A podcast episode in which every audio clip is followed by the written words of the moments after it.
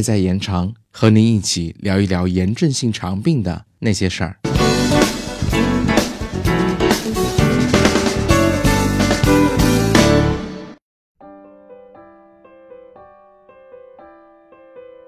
嗨，你好吗？我是小白，我们又见面了。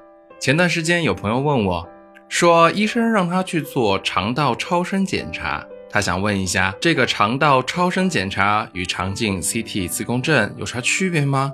那么我们今天就来聊一聊肠道超声检查的优缺点有哪些。首先，肠道超声检查与磁共振、肠镜、CT 相比，优点在于它价格便宜。目前肠道超声检查的价格约两百元人民币左右，不过这还是要根据国内某些中心收费标准依情况而定的。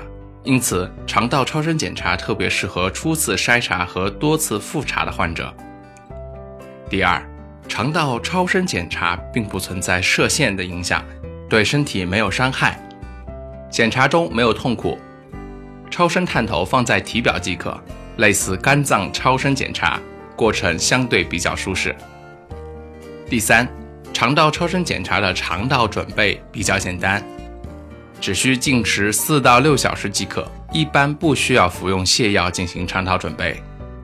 但是，肠道超声检查也有存在的缺点，其中包括：首先，肠道超声检查对检查者技术要求较高，所以如果您要做肠道超声检查，我们建议您要找经验丰富的医生来做，这样的效果会比较好。其次，对于某些体型相对肥胖的患者，可能会导致超声检查图像不清晰，从而影响检查结果。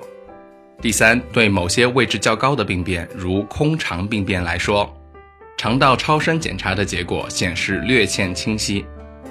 总体说来，肠道超声检查与肠镜、CT 或者磁共振来说，都是一种对于病灶的检查方式，并无太大区别。具体的检查项目，您只需要遵循医嘱即可。好了，今天就这么多，我们下期再见。